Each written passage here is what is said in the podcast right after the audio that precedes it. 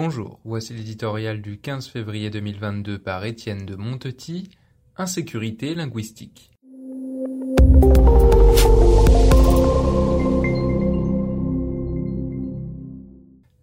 Me up, let's cagnotte, qui n'est jamais resté interdit devant ce genre de communication d'un département ou d'un établissement financier mêlant l'anglais, français et calembour approximatif. Devant la recrudescence de ce sabir fait de data, de team et autres box, l'Académie française s'insurge. Elle pointe du doigt ce que feu Michel Serres appelait les californismes.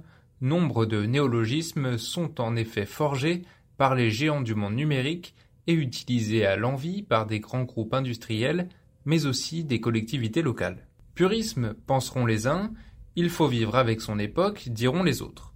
Ce mouvement insidieux est de fait porté par la technologie et par l'air du temps. Mais les immortels ne s'en tiennent pas à un rappel du bon usage. Ils pointent du doigt derrière cette vogue une menace insidieuse pour la société. Que peut comprendre à ce jargon un citoyen peu au fait de l'anglais et de la forme d'esprit que procure la fréquentation des réseaux sociaux? Dans les périphéries, sur les ronds-points et au comptoir, est-on si familier du helpdesk biocide et du roaming. Et cette incompréhension, ce malaise, comment notre homme pourrait-il les exprimer sans passer pour un imbécile, pardon, un boomer?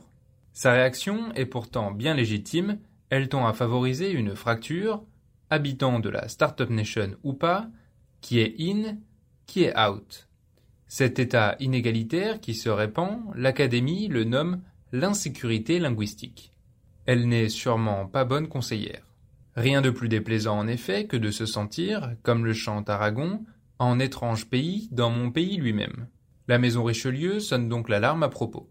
En cette période de campagne où les candidats promettent à foison liberté, tranquillité et prospérité, courtisent les jeunes et rassurent les anciens, pourquoi ne s'engage-t-il pas publiquement à prendre soin d'une vieille dame très belle et pourtant très malmenée, la langue française?